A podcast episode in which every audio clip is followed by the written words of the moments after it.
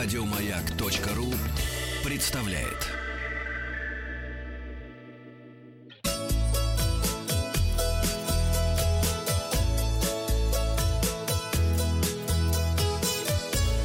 Роза ветров. Доброе утро. Кто-кто у С микрофона? вами Павел Картаев. Я приветствую вас. Здравствуйте. Здравствуйте, Павел. Это передача для любителей путешествовать. Сначала результаты опроса. Я спросил вас, нужен ли нам национальный день водки. Нужен, ответили 27% наших слушателей, и не нужен, сказали 74%. Поводом для опроса стала новость о том, что в Мексике сейчас празднуют национальный день текилы.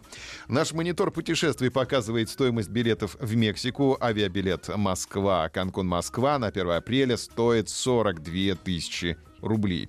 Не По WhatsApp пришло сообщение, ну это не Турция, извините. Если ничего. соберетесь в Мексику, то миграционные карты заполняйте в самолете. Я в одном из бланков ошиблась, пришлось в аэропорту искать стойки для заполнения этих карт, но карманы, где должны лежать план- бланки, были пустыми.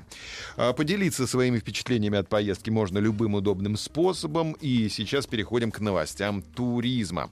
Эксперты назвали самые выгодные направления для полетов этой весной. Испанский остров Тенерифе. Стоимость авиабилета составляет в среднем 23 тысячи рублей, на 18% дешевле, чем годом ранее.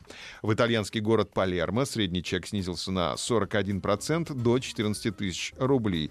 И, наконец, Берлин средний чек сократился на 15% до 10 тысяч рублей.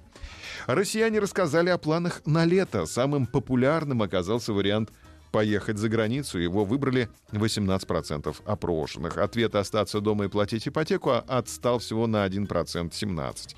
Провести отпуск на даче или в деревне планируют 16%.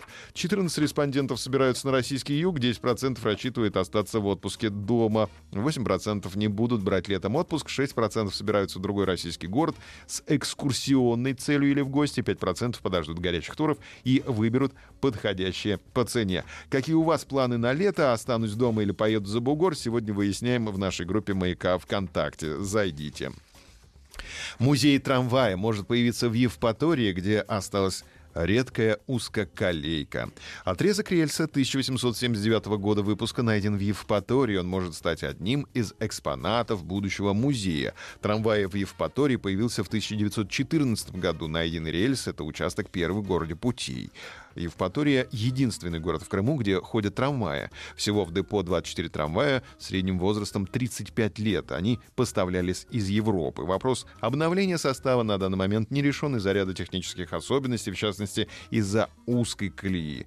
Метровый формат колеи, помимо Евпатории, используется только в двух городах России, в Пятигорске и Калининграде. Но у нас есть еще одна особенность — маленькие кривые повороты. Ни один производитель на данный момент не выпускает подходящий трамвай, пояснил директор трамвайного управления. Ну, это история, это красиво. Спасибо. Карелия примет участие в создании гастрономической карты России. Федеральный проект, участниками которого стали 18 регионов России, презентовали два года назад.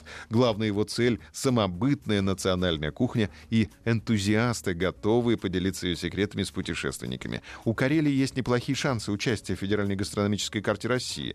Калитка — это национальная карельская выпечка, которую делают из ржаной муки с начинкой. В рамках проекта планируется создать гастрономический маршрут, соединяющий Карелию с финскими приграничными регионами. Туристы смогут увидеть особенности национальной кухни по обе стороны границы. Не забудьте пройти опрос в группе «Маяка ВКонтакте». Какие у вас планы на лето? Останетесь дома или отправитесь за бугор? Результат посмотрим завтра. Там же в комментариях оставляем отзыв о путешествии и подписываемся на подкаст «Роза ветров». А на сегодня у меня все. Еще больше подкастов на радиомаяк.ру.